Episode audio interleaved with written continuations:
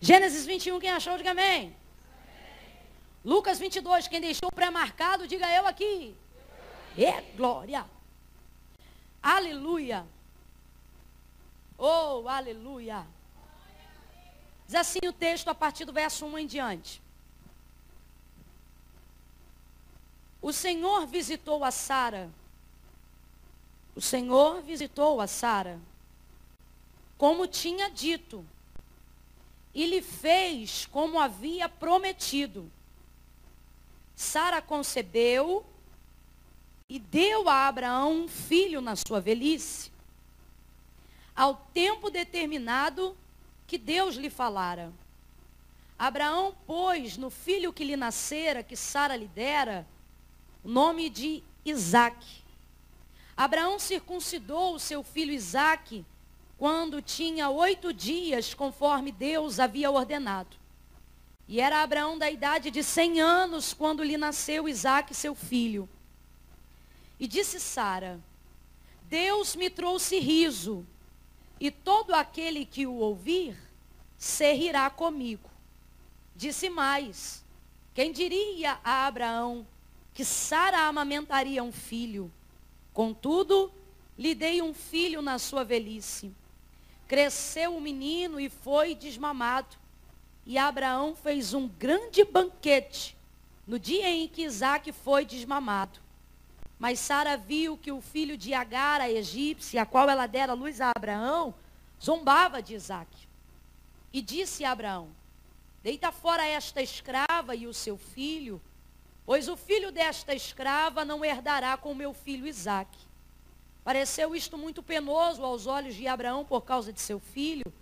Mas Deus, porém, disse a Abraão: Não te pareça isso mal por causa do moço e por causa da sua serva, mas em tudo que Sara te diz, ouve a sua voz, porque em Isaque será chamada a tua descendência. Mas também do filho desta serva farei uma nação, porque ele é da tua descendência. Somente até aqui, diga amém por essa palavra. Aleluia. Fala, Deus. Fala, Deus. Toca-me com brasas do. Só quem acredita, diga. Fala de. Diga com a alma. Fala Deus. Sim, alegre atendo ao teu. Amém. Aleluia. Glória a Deus. O Senhor colocou uma palavra em meu coração para essa noite, e eu vou entregar para vocês, como Paulo entregava as palavras e o, o direcionamento que ele tinha da parte de Deus, à medida que aprendia com Cristo e com o legado que ele deixou, dizendo, porque eu recebi do Senhor o que também vos ensinei. Em tom de descoberta que eu falo isso hoje aqui, porque o Senhor tem uma novidade a entregar ao nosso coração para essa noite. Quando, quando a gente entra assim na itinerância e começa a ministrar a palavra de Deus, a gente percebe que uma expectativa, obviamente, é gerada em cada culto, em cada congresso, em cada oportunidade. E cada um que se torna o palestrante, o ministro, o pregador daquela noite, ele tem muita necessidade, com o passar do tempo, de se tornar cada vez mais seguro em cima daquele texto. Então é natural que nós costumemos a pregar mensagens que já foram amadurecidas, né? Que nós estamos seguros para confiar, confiar um alimento sustentável para a igreja do Senhor. Todavia, todavia, o parâmetro, o direcionamento do sucesso da vida de tal ministro, de tal pregador, palestrante ou quem tiver a oportunidade da noite, sempre deve ser estar na dependência e na confiança de que Deus conhece a necessidade do povo e não a sua segurança. Eu estou dizendo isso Porque talvez hoje eu caminhe um pouco mais pausadamente. Não porque seja meu costume, mas porque o Senhor me confiou algo que na preocupação de ser fiel àquilo que ele tem me entregado, eu preciso que você caminhe comigo como quem vai descobrindo junto comigo o que o Senhor me confiou a essa noite. Porque tem dias que o Senhor nos envia como pregador. E pregador prega. Mas tem dia que o Senhor nos envia como profeta. E profeta não pode se anunciar antes de ouvir aquilo que está sendo entregue. Então é necessário paciência. Olhe para quem está ao seu lado e diga paciência. Porque eu vou ter que caminhar um pouquinho mais devagar para conseguir ouvir aquilo que ele está me passando, assimilar e entregar para você. Você entende isso? Diga amém. amém. Glória a Deus. Quando eu observei o texto de Gênesis, capítulo número 21, um texto muito conhecido pelos irmãos e por mim também, o Senhor, ele falou ao meu coração acerca do cumpra-se em mim. Eita Jesus, ajuda essa crente. O Senhor falou comigo acerca do tema cumpra-se em mim. Que a primeira coisa que nós precisamos entender é que o que vai se cumprir em mim, o que vai se cumprir em você, para ser poderoso, para não ser freado, para ser verdadeiro, para que a proposta do tema não se torne apenas um jargão na nossa boca, mas para que seja verdade na convicção e na crença de que tudo aquilo que esperamos, confiamos e desejamos em Deus há de se cumprir na nossa vida, precisamos crer que o que vai se cumprir está dentro da vontade do Senhor. Porque senão que força terá para cumprir-se? A palavra do Senhor diz acerca do poder do nosso Deus. E o que vai dizer é que desde a antiguidade, com o ouvido não se ouviu, e nem com o olho se viu, um Deus que trabalha para aqueles que nele esperam. Quem trabalha por nós é o Senhor. A palavra do Senhor, ela também nos orienta, deixando claro para nós que se o Senhor determinar algo, quem, pois, é o homem para invalidar aquilo que o Senhor determinou? Quando você diz cumpra-se em mim, você precisa entender que a vontade de Deus é soberana. Quando você diz cumpra-se em mim, você precisa crer que o poder que exerce sobre esta palavra é maior do que o seu poder nesta palavra. Cumpra-se em mim a vontade do Senhor. Cumpra-se o quê? As promessas. Aquilo que o Senhor entregou para mim. A Bíblia diz que Ele é o dono do querer e do efetuar. Eu sei que nessa noite eu estou falando aqui com pessoas que são portadoras de grandiosíssimas promessas da parte de Deus. E a primeira coisa que o Senhor mandou eu dizer para você que está ouvindo é que Deus não depende de circunstâncias favoráveis para fazer cumprir aquilo que ele prometeu. O livro de Gênesis, capítulo de número 21, a narrativa que nós acabamos de fazer nessa noite, ela traz para nós essa verdade. A Bíblia vai dizer que o Senhor apareceu para Abraão e lhe fez uma promessa.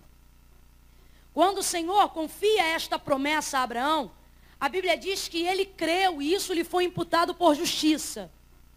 O autor da carta aos Hebreus, no que nós chamamos de galeria dos heróis da fé, ele vai dar a Abraão o título de pai da fé. Esse título poderoso, ele não é à toa. Ele se dá porque Abraão vai crer sem ter nenhuma referência na sua própria vida de que Deus é poderoso para fazer.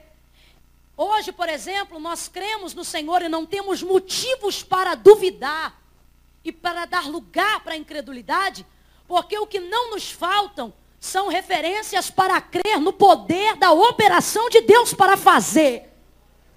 Inclusive, isso foi dado como Moisés, foi dado para Moisés como mandamento, e de Moisés para Josué, e de Josué para todos os juízes que viriam depois dele, a fim de que fossem passados para Israel o entendimento de que todos os feitos do Senhor deveriam ser, em cada festa, em cada dia, sempre passados para o povo, para que o povo nunca viesse a se esquecer do poder do Senhor, de como abriu o mar vermelho, de como esmagou, esmagou Faraó, o seu carro e o seu cavaleiro.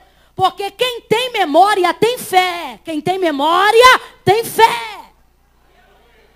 Para que, que isso não fosse esquecido, foi passado como mandamento.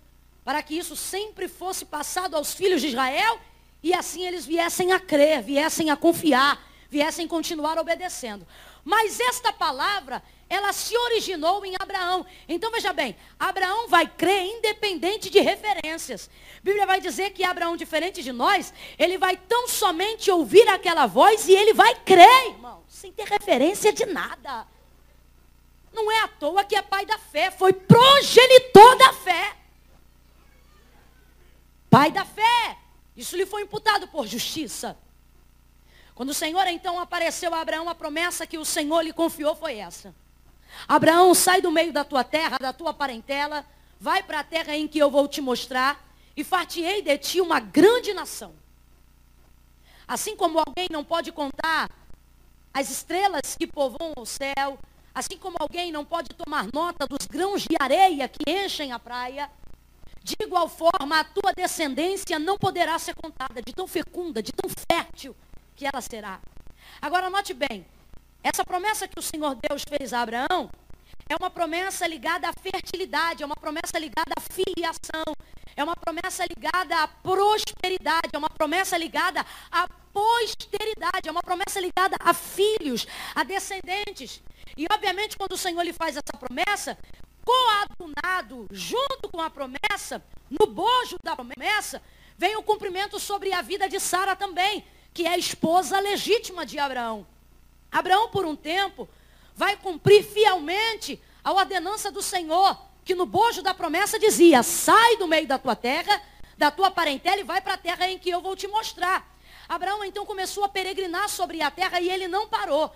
Ele caminhou, ele caminhou, ele caminhou, ele peregrinou, obedecendo ao Senhor, porque o Senhor disse: caminha, porque aonde tu colocares a planta dos teus pés e aonde os teus olhos conseguirem alcançar, ali eu, o Senhor, te darei por herança da tua terra e darei a tua descendência. Então Abraão vai peregrinar, peregrinar, peregrinar, e numa dessas peregrinações ele vai descer ao Egito. Quando ele sobe do Egito, ele vai subir mais próspero do que desceu. Vai levar uma série de coisas vai aumentar em número e em expressão de gado, de ovelha e de servos também. Nessa subida do Egito, vão sair alguns servos agora sobre o comando de Abraão. Dentre esses servos vai sair uma mulher egípcia por nome H, que vai se tornar serva de Sara. Agora veja bem, o tempo está passando e a promessa não se cumpre. O tempo está passando e Sara não gera filhos. A Bíblia diz que Sara não dava luz filhos a Abraão. Sara agora vai deixar o tempo dominá-la com a ansiedade. E a ansiedade costuma dar mais ideias. Todas as ideias geradas no berço da ansiedade são promissórias que virão apagar no futuro. E agora, dominada pela ansiedade, porque ela vai se sentir na obrigação, veja bem, ela vai começar a se sentir na obrigação de fazer cumprir aquilo que Deus disse a Abraão. Ora, meus irmãos, não nos precipitemos. Não confundamos as coisas. Se foi Deus que fez a promessa à casa de Abraão, e se essa promessa engloba Sara sem que ela tivesse pedido uma promessa, é óbvio que quem é responsável por fazer cumprir aquilo que falou, sempre será quem disse. Então, se foi Deus que falou, é Deus que é o responsável por fazer cumprir aquilo que ele disse. Mas o tempo vai passando, Sara não gera filhos, ela se sente atrelada àquela promessa e vai querer fazer cumprir aquilo que Deus falou. Olhe para cá. Não te meta em fazer cumprir o que Deus falou. Não entre em questões mais altas do que você.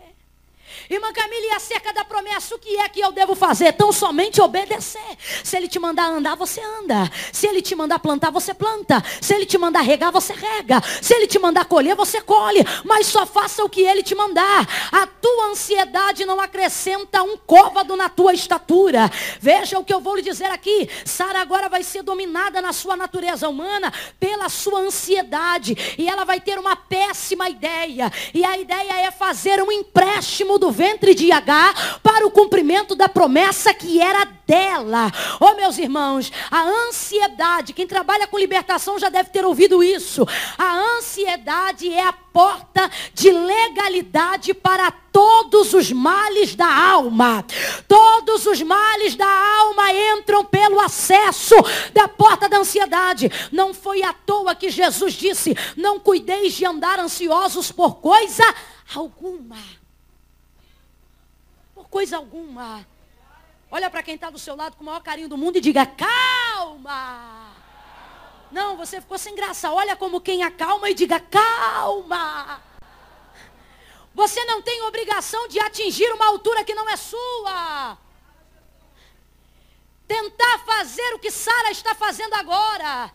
Tentar fazer o que muitas vezes você está fazendo com a sua vida. É como uma, uma pessoa querer defender um réu sem ter uma carteirinha da ordem.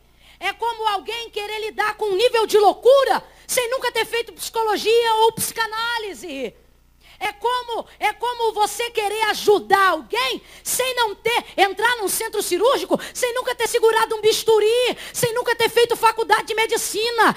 Eu não sei para quem, mas Deus trouxe algumas pessoas aqui nessa noite para, numa palavra muito simples, deixar claro e dizer para mim e para você: não te mete nas minhas coisas.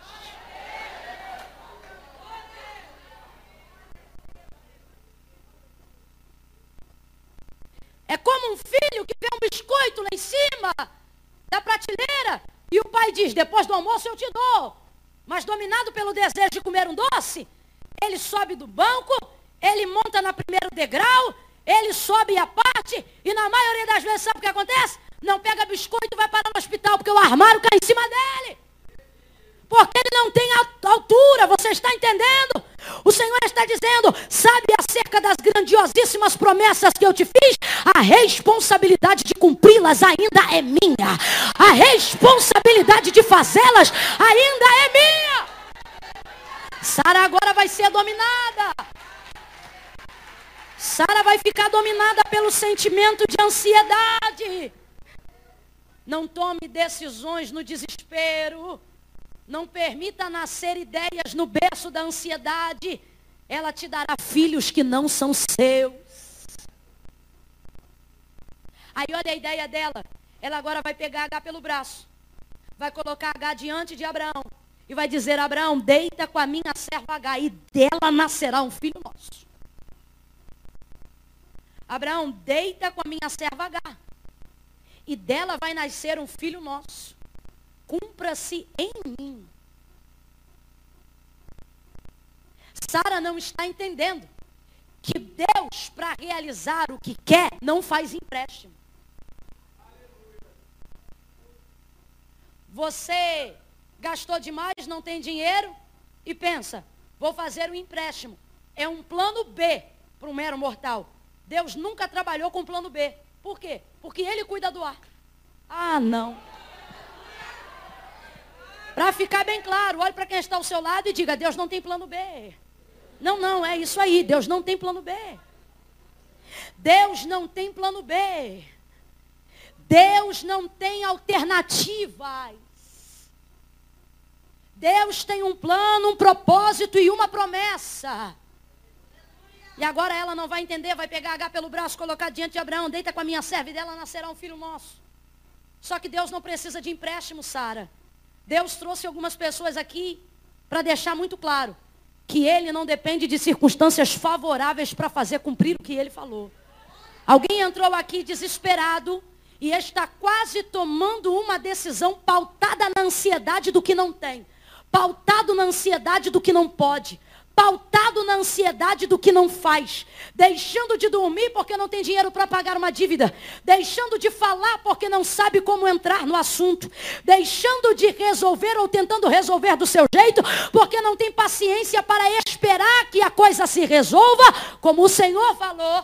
Deus está dizendo para mim e para você nesta noite: ei, não me traga para o seu mundo. Sara está querendo pegar tudo aquilo que Deus disse e trazer para o mundo dela. Agora veja bem, e eu repito e vou repetir isso ainda muitas vezes hoje aqui. Deus não depende de circunstâncias favoráveis para agir, Sara. Deus não precisa de H. Deus não precisa de nenhum jeito para fazer cumprir aquilo que ele falou, porque quando Deus diz, ele já tem um plano. Mesmo que não seja o seu, já é um plano. Então desce por agradecido de estar nele. Até porque você não tem plano melhor. Vai por mim. Você depende de circunstâncias que cooperem para o seu bem. Deus, quando te chamou, não olhou para as tuas circunstâncias. Deus não te chamou de acordo com a realidade que você vivia. Porque se ele olhasse para a realidade que você vivia antes de ter uma promessa, ele jamais teria te feito uma promessa, porque a sua circunstância passada era incompatível com a promessa. Aí Deus está dizendo: quando eu te fiz a promessa, eu transportei você para o meu reino. Mas você, quando quer ver apressadamente o cumprimento da promessa, me obriga a vir para o teu mundo. Como assim, irmã Camila? Deus está dizendo, você precisa de circunstâncias favoráveis. Eu não. Para de conversar comigo dentro da sua caixinha. Para de me obrigar a entrar pelas suas portas. Para de me espremer a fazer as suas vontades do seu jeito. Deus está dizendo para alguém aqui: eu não preciso dos teus métodos, eu não preciso das tuas portas. Quando eu te fiz promessa, te fiz de acordo com o que eu posso, não de acordo com, quem, com o que você tinha. Então agora para cumprir, cumprirei de acordo com o meu poder e não de acordo com a sua realidade. Eu não preciso da sua realidade para nada, a não ser para glorificar o meu nome. Deus está falando para alguém. Quer conversar comigo sobre as suas promessas? Converse comigo na minha atmosfera e não na sua atmosfera. Converse comigo no meu reino e não no seu mundo, porque as tuas promessas vieram de lá. Não vieram daqui.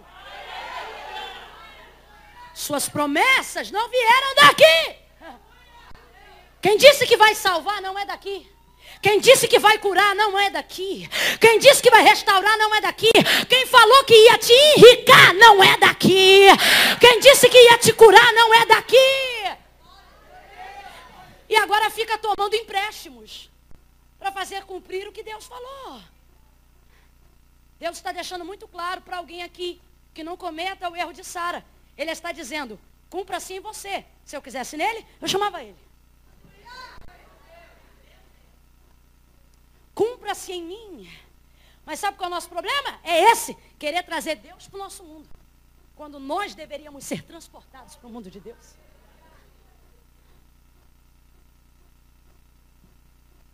Eu quero trazer Deus para o meu mundo quando eu quero colocar a minha circunstância em posição maior do que a minha promessa. Eu trago Deus para o meu mundo quando Deus diz que vai salvar. E as minhas orações são: Senhor, tu está vendo quantas caixas de cerveja esse homem está bebendo? Deus me leva para o mundo dele, dizendo: Eu vou salvar e eu me alegro. E depois eu quero pegar tudo que Deus falou e trazer para o meu mundo, dizendo: Senhor, tu está vendo quantas caixas de cerveja ele está bebendo? Deus me transporta para o seu mundo quando ele enche o meu coração de esperança. E ele diz: Eu tenho um plano empresarial para você.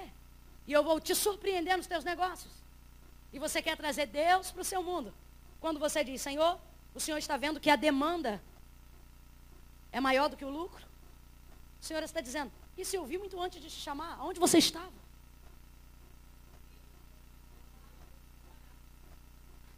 Jó também está assim, pensando, as circunstâncias são maiores do que o que eu ouvi quando conheci. E ele está querendo arrumar métodos que justificam a realidade dele. Então ele começa a trazer algumas coisas para justificar. Se eu defraudei alguém, o Senhor me diz. Se eu não fiz uma medida exata do salário de algum servo meu, o Senhor me fala. E aí no capítulo 38, o Senhor se revela para Jó, no meio de um redemoinho de vento, e diz para ele: Cinge os teus lombos como homem, e eu falarei contigo. Isso aqui, irmãos, é um jeito de Deus dar um tapa sem mão. Ele está dizendo: Tu fala comigo como se soubesse o que eu estou fazendo. Mas o que ele está dizendo nas entrelinhas é: quando tu for homem, tu te atreve a falar comigo. Aí ele ainda continua e diz assim: Se tu és tão sábio e entendido, me diga, aonde tu estavas quando eu lançava no invisível os firmamentos da terra? Ele diz assim: Jó, se tu és tão sábio e entendido, me responda, porque Jó vai utilizar exemplos da natureza. Aí Deus responde ele com as perguntas dele, só Deus faz isso. Aí Deus diz assim: Jó, se tu és tão sábio e entendido, me responda, como é que se pesca uma leviatã pelo anzol?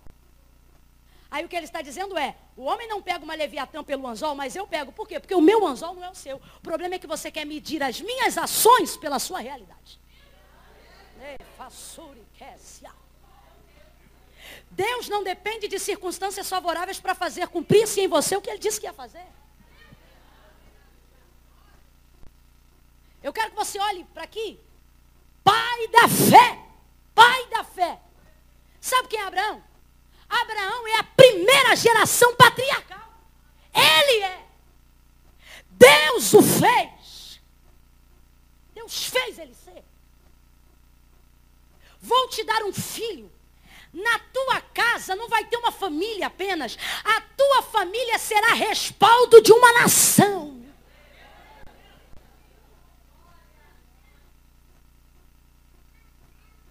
Ele ouve esta palavra. Aí sabe o que a Bíblia vai dizer? Que o tempo passava e Sara não gerava filhos.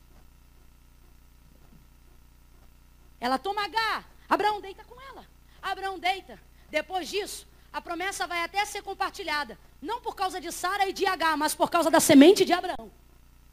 Então H também vai receber uma porção por causa de Ismael, filho de Abraão. Mas não é disso que eu vim falar hoje.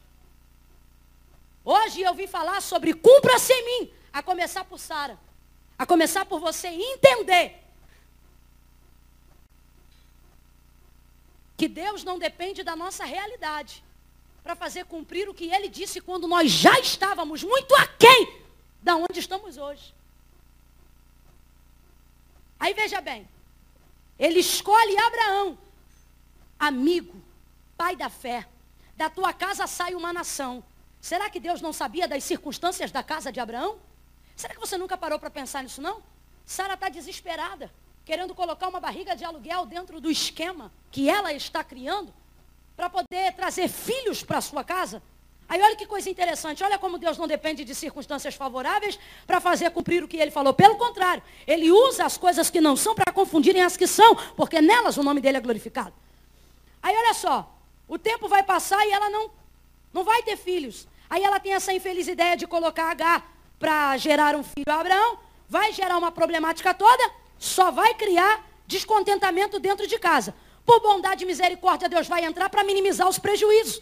Mas não tinha necessidade de ter um efeito dominó de desgraça. Não tinha necessidade de Deus entrar para paralisar a crise. Por quê? Porque no capítulo 21, no verso onde nós lemos, a Bíblia está dizendo: o Senhor, a palavra está dizendo, o Senhor visitou a Sara como tinha dito que faria.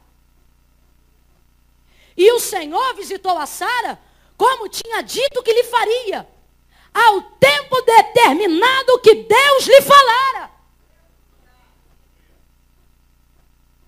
E teve Isaac. Deus cumpriu. Aí olha, olha isso. Olha como Deus não depende das circunstâncias. Mas já era velha. E o Senhor visitou a Sara. mas o ovário já não era o mesmo. E o Senhor visitou a Sara. E teve um filho. Mas o útero já não tinha perspectiva. E o Senhor visitou a Sara. E teve um filho. Mas Abraão já era velho. E o Senhor visitou a Sara. Ah, irmãos. Olha para quem está do seu lado e diga: Você não precisa de circunstâncias favoráveis. Se você pode, pega a mão dele, dele e diga: Você só precisa de uma visita. Você só precisa de uma visita, você só precisa de uma palavra, você só precisa da entrada do Todo-Poderoso na tua casa. O Senhor está dizendo: aguarda o meu tempo. Você não precisa do que você acha que precisa, você só precisa confiar na minha palavra. Irmã Camila, eu preciso de dinheiro. O Senhor está dizendo: não, você precisa de mim. Dinheiro eu trago de qualquer lugar. Irmã Camila, mas eu preciso de uma casa. O Senhor está dizendo: não, você precisa de mim. Casa eu te dou a hora que eu quiser. Irmã Camila, mas eu eu preciso de um remédio. O Senhor está dizendo: não, você precisa de mim porque eu tenho a cura a hora que eu quiser para você. O Senhor está dizendo: ei! Você precisa só de mim. Aí, olha que coisa interessante. Olha que coisa interessante. Nação, descendência, filhos, família. E a mulher não gerava. Aí, pastora Luísa, Deus visitou, a mulher gerou. Ufa! Graças a Deus. Aí ela tem um filho. Segunda geração patriarcal de Abraão. Nele vai se cumprir parte das promessas que Deus fez a Abraão. Só que a Bíblia diz que esse menino cresce. Se apaixona por uma moça cujo nome era Rebeca. E Rebeca era estéreo. Casa de promessa casa de nação, casa de fecundidade, casa de multidão. A mãe não gera, gera o filho. O filho nasce e se apaixona por uma mulher, Rebeca. E ela era, mas a Bíblia diz: e o Senhor visitou. Ah! Aleluia! Aleluia! E o Senhor visitou a Rebeca. E abriu a madre. E Rebeca agora vai gerar dois filhos, Jacó e Esaú, a terceira geração patriarcal de Abraão. Em Jacó vai se cumprir a plenitude de tudo que Deus prometeu nos dias de Abraão. É lá que vem. Porque dele vem a descendência, dele vem as doze tribos, dele vai vir tudo.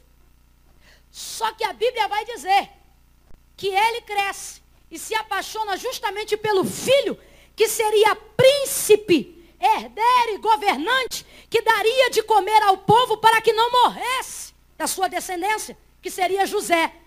Aí ele se apaixona, ali tem dez filhos.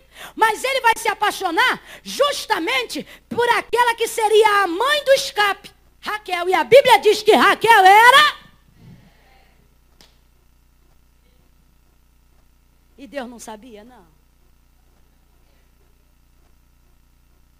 Deus trouxe alguém hoje aqui que está desesperado para dizer: para, eu estou fazendo é de propósito.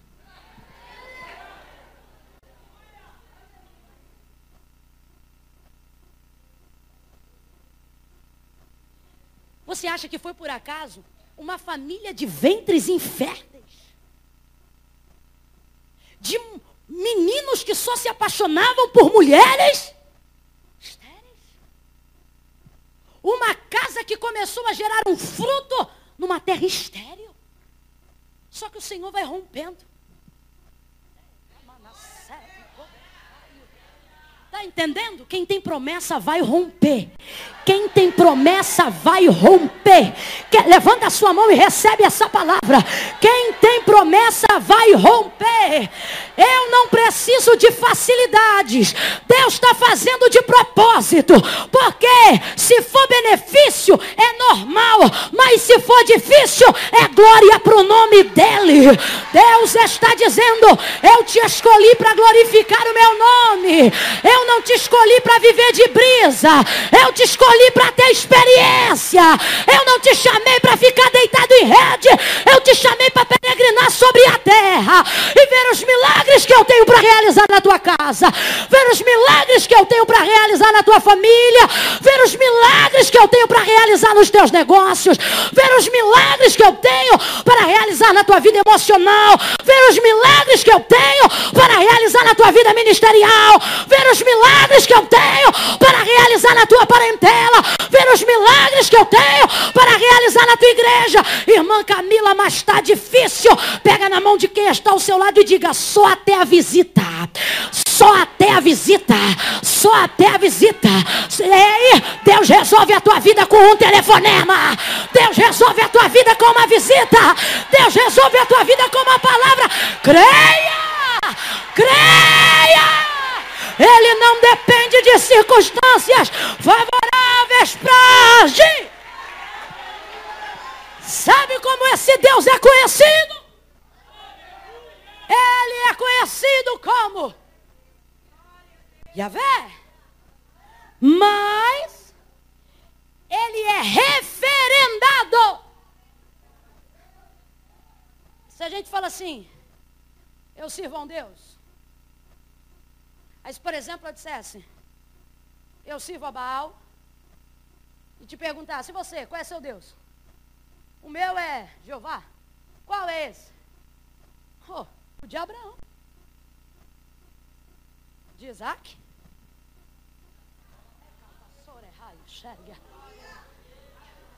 Quando Deus chamou Abraão, lhe fez promessa. Lhe foi imputado por justiça porque não tinha referência. Mas ele creu. Aí agora, Deus já agiu na vida de um monte de gente. Ele é Deus de José, ele é Deus de Camila, de Marta, de Maria, de Ana, de Lázaro, mas quando vai falar de referência, não fala Deus de Camila. Não fala Deus de Cheyenne. Você adora Deus? Adora qual? Aquele. Abraão, Aí você diz, irmã Camila, mas está difícil, o Senhor está dizendo. É porque contigo vai ser para so, tornar referência.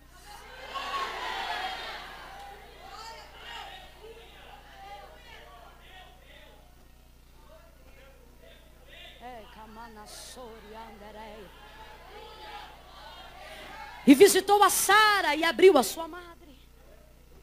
E gerou Isaac. Nele vai se cumprir. Conheceu Rebeca. E era e visitou Rebeca. E essa gerou a Jacó e Esaú.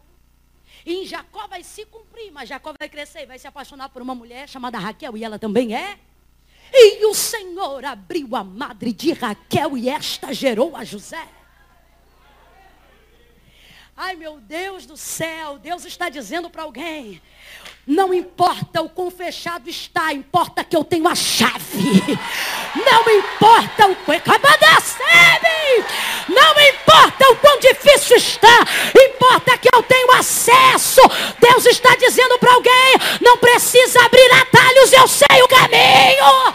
Eu sei o caminho. Pega na mão de alguém, prega para ele, diga: deixa Deus fazer, deixa Deus fazer, deixa Deus fazer.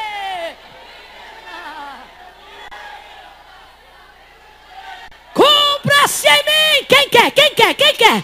Quem quer? Quem quer? Então tira H do caminho. Não vai ter empréstimo. Eu não vou sair do plano perfeito. Eu quero o que Deus tem para mim. Irmã Camila, mas e as circunstâncias desfavoráveis? Elas são desfavoráveis para você, propositais para Deus.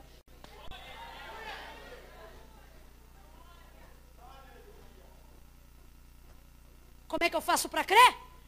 Sai do teu mundo quando for falar das coisas de Deus. E faz o quê? Entra no mundo de onde saíram as promessas. Pega a tua malinha hoje. Coloca nas tuas costas. E quando alguém te perguntar para onde você vai, você diga: estou indo para o reino de Deus. Estou indo para o lugar das promessas.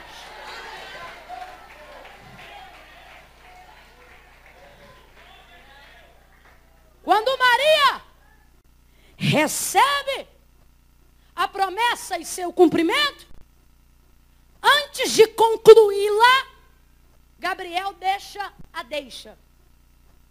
Sabe, Isabel, tua prima? Esse mensageiro é o mesmo que visitou Zacarias. Sabe de tudo. Deixa tua porta aberta para as visitas.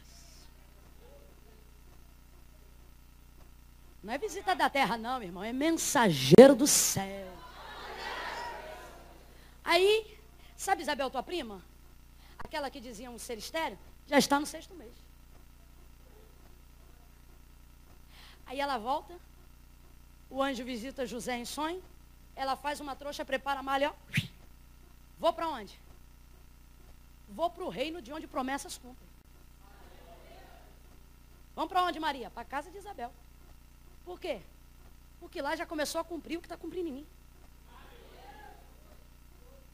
Deus está dizendo para alguém, vai conversar comigo no teu mundinho até quando? Vai ficar tolhido na casa das circunstâncias até quando?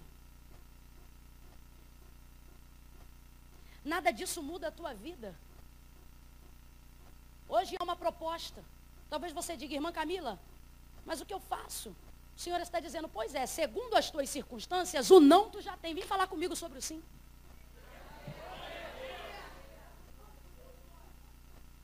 Aleluia. Maria era virgem. E cumpriu-se nela. Porque creu. Na boa, irmão. Não vou tomar muito seu tempo, não.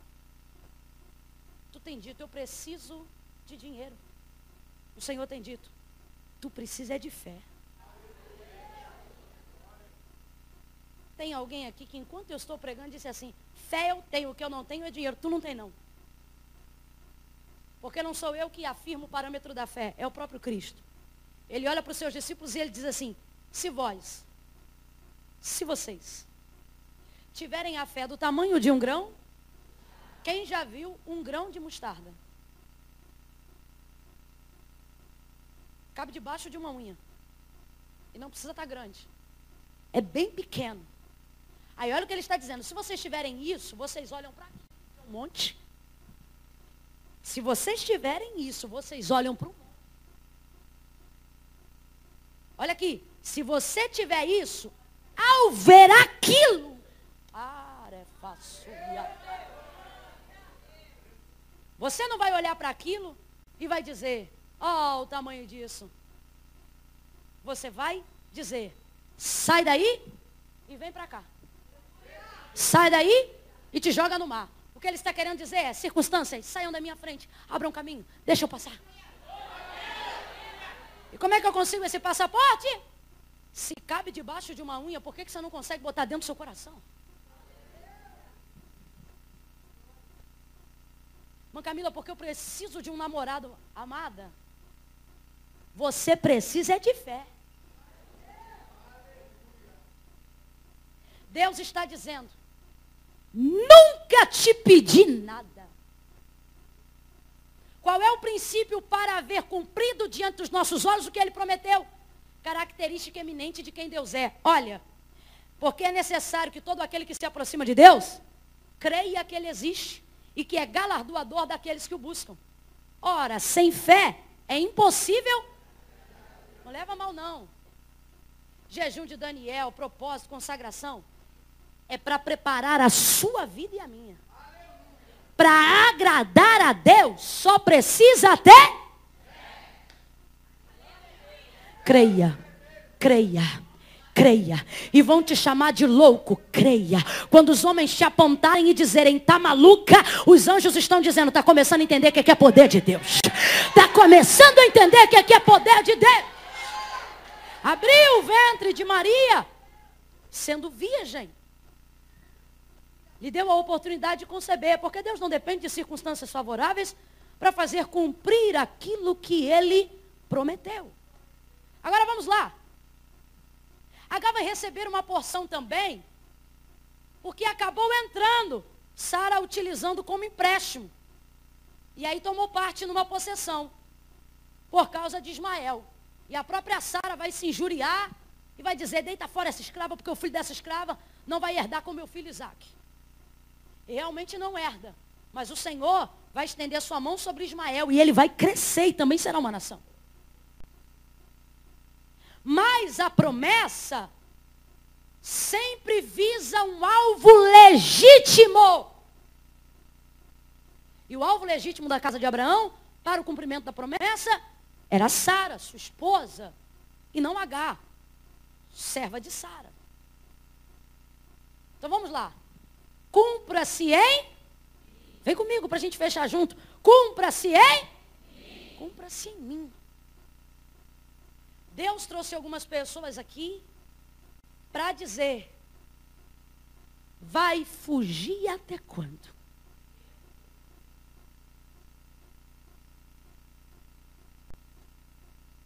Tem uma coisa que eu tenho falado em alguns lugares onde o Senhor tem me permitido dizer alguma coisa. E o que eu tenho dito, com pouco tempo que eu tenho de crente, que não é muito, mas é significativo. Porque não é quanto tempo você tem, mas é o quanto você se dispõe a entregar no tempo que você tem. E nesse pouco tempo, porém significativo, eu tenho dito que eu aprendi uma coisa, irmãos. Fazer a vontade de Deus na minha vida dá trabalho. Porém, mais difícil do que cumpri-la é fugir dela. Deus está dizendo para alguém: a tua fuga só está te dando mais trabalho. A tua fuga só está te fazendo chorar mais. A tua fuga só tem te empobrecido. A tua fuga só tem te deprimido. Ah, vou falar do jeito que Deus está mandando. Sabe por que, que tem gente que está oprimida? Porque está fugindo. Entra no centro da vontade de Deus hoje. E diga, cumpra-se em mim. Mas irmão, o que ele tem para mim é muito difícil. Se o que ele tem para você ao teu lado é difícil, imagina fugindo dele, o que, que você arruma? O Senhor está dizendo, Ei! é em você. E o que é em você não será em mais ninguém. Quem deixou a prévia em Lucas, capítulo de número 22, abre lá para fechar comigo. Vamos chegar no centro do cumprimento de toda a vontade de Deus? Jesus.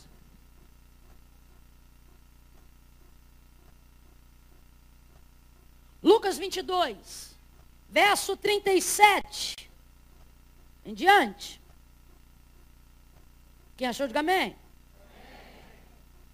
Digo-vos que é necessário que se cumpra em mim. Quem está falando, gente? Jesus. Quem está falando, gente?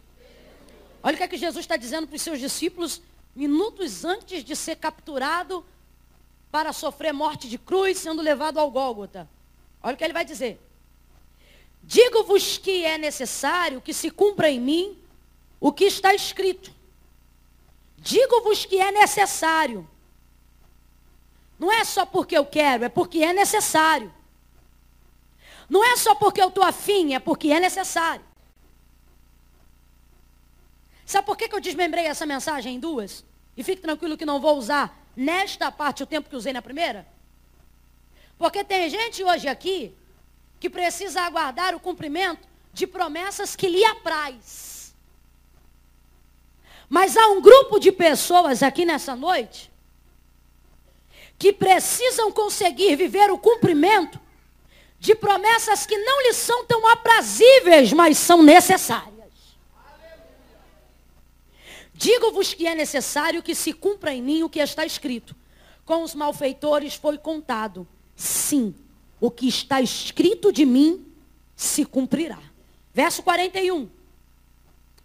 Apartou-se deles então cerca de um tiro de pedra e pondo-se de joelhos orava, dizendo: Pai, se queres, passa de mim esse cálice. Todavia não se faça a minha vontade, mas a tua. Então lhe apareceu um anjo do céu que o confortava. E em agonia, sendo posto em agonia, orava mais intensamente. E o seu suor tornou-se em grandes gotas de sangue que corriam até o chão. Somente até aqui. Jesus vai começar o seu ministério, já fechei a Bíblia. Jesus vai começar o seu ministério. Os milagres. Por exemplo, quando ele entra no casamento, nas bodas de Caná, e o vinho já tinha acabado, e consequentemente acabaria o casamento, Maria, sua mãe, vendo que ele entrava, disse assim: Acabou o vinho.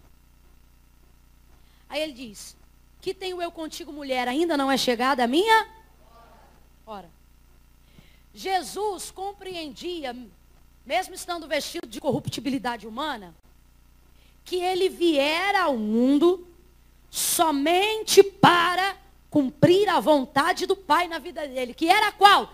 Entregar-se. Para isso foi gerado. Para isso foi formado. Por isto o plano perfeito. Propósito de salvação mediante a redenção por morte de cruz.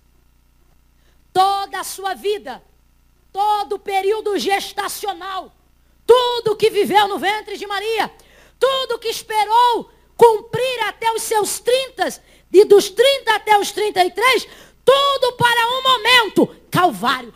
Toda uma vida para uma hora. Todo investimento, Todas as palavras, todos os milagres, todas as curas, todas as casas, todas as visitas, todas as cruzadas, tudo corroborava, culminava, o levava para um único momento. Qual? A hora que ele não faria a minha vontade, a hora que ele não curaria o cego, a hora que ele não levantaria um paralítico. Não, não, não. A hora que ele faria a vontade de Deus. Não sei se você já notou, mas todas as vezes que Jesus estava prestes a realizar um milagre, quando ele não era individual, mas era coletivo, multiplicação, pães e peixes, ele vai sempre olhar para o céu, dando graças a Deus, falando com Deus, pedindo a Deus. Já viu as orações de Jesus? Ele pede a Deus pelos discípulos. Antes de ser tirado do mundo, ele diz: Pai, eu te peço. Eu te peço porque eu sou, eu te peço porque eu posso. Não. Eu te peço porque tu és, eu te peço porque tu podes. Eu te peço contando com a tua misericórdia. Podendo fazer, ele pedia. Por quê? Porque ele não estava aqui para mostrar que podia, ele estava aqui para fazer o que devia. Que não era a minha vontade e a sua, mas era a vontade do seu pai, que estava no céu. Então ele vai orar e Deus vai atender a vontade de Jesus inúmeras vezes mesmo não sendo a vontade original de Deus para o momento dele. Que a vontade de Deus em plenitude seria cumprida na vida dele só na hora do Calvário. Quem está entendendo até aqui, diga amém. amém. Mas se envolvendo, vendo as necessidades do povo, pregando. A Bíblia vai dizer que o coração dele se movia de íntima compaixão e por isso não resistia. E cumpria os milagres, fazia as cruzadas, curava os leprosos, libertava os endemoniados. Mas isso tudo era adeno. Isso tudo era emenda. Jesus veio ao mundo com um propósito priorizado, prioritário e primícias para o seu Pai individual. Qual? Entregar-se. Certo? O tempo todo ainda não é chegada a minha hora, ainda não é chegada a minha hora, ainda não é chegada a minha hora. Aí chega a hora dele, irmãos. Chega a hora dele. Quando chega a hora de cumpra-se em mim a vontade do Pai, Eita, irmãos. Aí Jesus vai olhar para os discípulos minutos antes de começar a orar e vai dizer assim: Olha, Jesus convicto, ciente de por que foi enviado. Veja, veja. Olha, Jesus. Chegou a minha hora. Agora eu vou fazer o que de fato fui chamado para fazer. Se aparta e vai orar.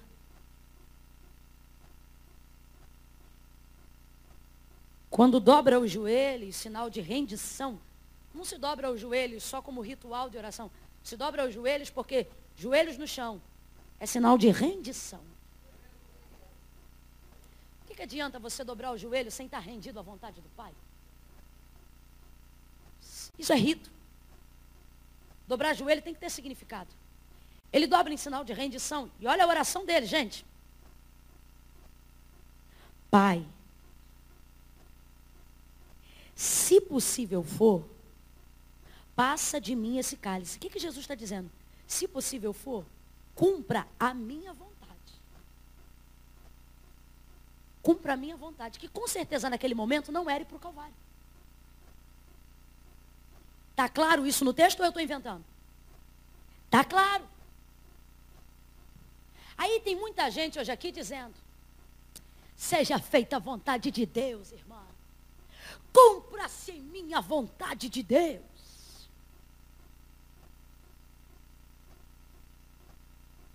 Ninguém está pronto para cumprir a vontade de Deus se não tiver coragem de diante de Deus anunciar qual é a sua. Quem não expõe a sua própria não está pronto para cumprir a dele. Tem um monte de gente super crente, hipócrita, dizendo, irmã, seja feita a vontade de Deus. Não porque está pronto para cumprir a vontade de Deus, mas porque não tem força de entregar a sua, de lutar pela sua, de guerrear pela sua, de declarar a sua. Porque está cansado. Quanta gente deixando de orar por um pai, por um filho, por um marido. Tá, irmã, eu entreguei para Deus, não entregou nada. Entregou nada. Você até é cansado de fazer a sua entrega. Aí o Senhor falou comigo: sabe o que vai se cumprir em você agora? A minha vontade. E a pergunta é: está preparado para dessa vez fazer a minha e não a sua? Cumpra-se em mim. Ele sabia, mas ainda assim confessou a sua vontade. Se queres, conversa, diálogo. Se queres, passa de mim esse cálice. Todavia, não seja feita a minha vontade, mas a tua. Aí olha que coisa linda, gente. E chegou um anjo que o confortava. Quando Jesus notou a presença do anjo, quem ficaria alegre se estivesse triste e de repente um anjo chegasse para confortar você? Quem ficaria alegre? Fala aí. Ai, que mistério, né, irmão? Imagina você triste, orando e de repente vem um anjo, irmão, e te entrega palavras, conforta você. Agora, não é coincidência. Jesus não vai ficar feliz que nem você ficaria, não. Jesus vai ficar mais triste. Olha, olha a sequência do texto. E chegando o anjo, foi posto em agonia. Ficou em agonia por quê? Porque notou a presença do anjo, que fazia o quê? O confortava. No, no, no grego é o encorajava. Ou seja, se ele está me encorajando a fazer o que eu pedi para não fazer, é sinal que dessa vez eu vou fazer o que ele quer não Jesus não ficou alegre, pelo contrário. Quando ele viu o anjo, aí começou a suar gota de sangue. Por quê? Porque a presença do anjo, escute isso, a presença do anjo era certeza que a sua vontade não seria feita, mas a dele nele.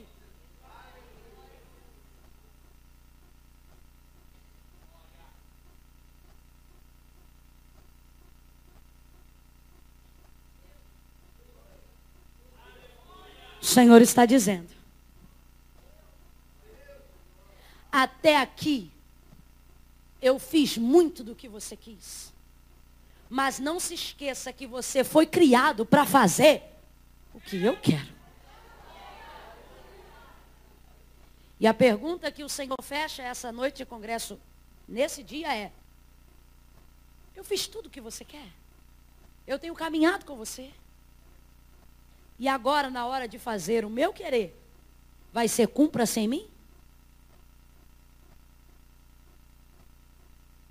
Jesus entendeu que viveu a vida toda preparado para a entrega da sua morte. Sabe qual é o problema? Nós estamos querendo viver a vida toda preparados para a vida. Não leva mal. Eu também queria terminar hoje com chá. Mas hoje o Senhor confiou ao meu coração essa palavra e não deu para eu fugir. E evangelho não é viver uma vida toda para viver a minha vontade, mas é conseguir viver uma vida toda para aprender a viver a vontade dele. O mundo caminha vivendo a vida toda para aprender a viver. Jesus viveu a vida toda para preparar-se para o dia em que iria morrer. Aí eu te pergunto: você está preparado? Hoje eu compartilhei com o pessoal na casa do pastor Rodrigo de uma velhinha que tinha lá no ciclo de oração. E eu estava dirigindo uma consagração e um assaltante tentou entrar na hora para assaltar a igreja. E ela estava parada como porteira e ela é uma senhorinha, bem velhinha. E ele disse assim: sai da frente, velha, com uma arma na mão. E ela disse assim: não saio, vai-te embora. Ele disse: sai da frente, velha, que eu te mato. E ela disse para ele: Eu estou pronto, e você? Ela falou com tanta autoridade, irmãos, que ele largou a bicicleta e foi-se embora. Com arma e tudo. Não entrou e não fez nada com ela. Você sabe que eu moro no Rio de Janeiro. No Rio de Janeiro, a gente tem uma série de morros e comunidades que para você subir e evangelizar, não tem que ser crente, tem que ser crente. Para não passar vergonha que aqueles homens passaram quando foram fazer menção do nome de Paulo e os demônios responderam: Paulo, eu sei quem é, mas e vós, quem sois? Houve-se um tempo em que a evangelização e quem vivia para Deus, com o desejo de cumprir a sua vontade, não tinha medo de morte, porque já tinha atingido a maturidade de Paulo. Se vivo, vivo para Cristo. E se morro, morro com Cristo. Se vivo, vivo para Ele. E se morro, chego mais perto dele. E morando onde a gente mora, não foi só essa irmã que eu vos relatei que tem esse testemunho, não. Lá você vai conversar com uma série de irmãs do ciclo de oração que entram em lugares que ninguém dentro da sociedade entra. E quando elas entram lá, se no dia os camaradas não estiver bem, eles dizem, desce, nós vamos dar teco. E as velhinhas, irmão, e os jovens, cheios de autoridade, diz, pode dar. Porque eu estou pronto. E você? Na hora, a maioria já abaixa, tira o fuzil. Você pode orar por mim?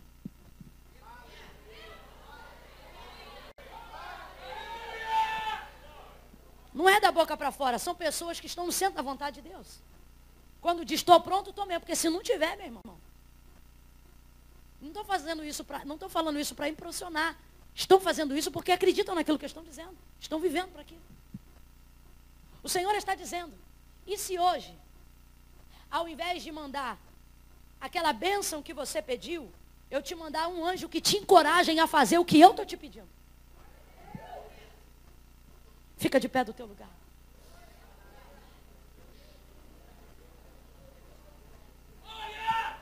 Vou te falar um negócio. Como ser humano, como cristão, você suporta qualquer afronta, qualquer perseguição, qualquer perturbação, seja ela moral, seja ela espiritual, desde que você esteja no centro da vontade de Deus. Sabe por quê?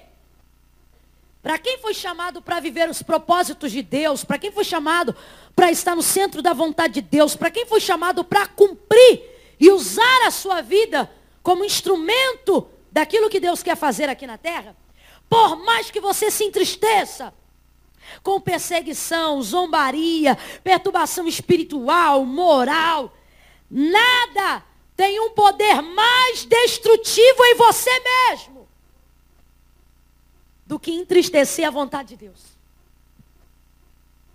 Você pode estar sendo perseguido por uma cidade inteira. Se você estiver no centro da vontade de Deus, você deita e dorme, irmão.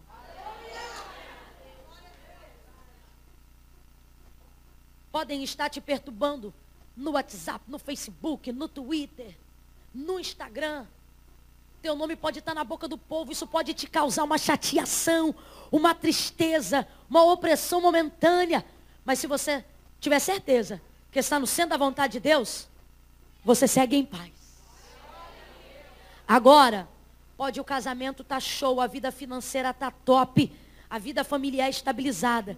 Se a tua alma não estiver disponível para cumprir a vontade de Deus para a tua vida, você não encontra a paz. E tem gente que está aqui hoje querendo descobrir o porquê que tudo vai bem e você se sente mal. O Senhor está dizendo. É porque você pode fazer tudo que você quer, mas enquanto não estiver pronto para fazer o que eu quero, você não, não fica feliz. Você não fica realizado. Irmão, a gente vai sangrando fazer o que Deus quer, mas não consegue celebrar numa festa estando em desobediência à vontade de Deus. Você entra num velório e consegue dar a volta por cima.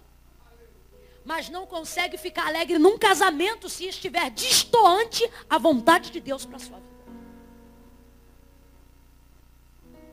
Deus está dizendo, não é aonde você tem passado, não é aonde você tem estado, é a minha disposição em querer estar com você, aonde quer que você esteja, desde que você esteja, aonde eu quero que você esteja.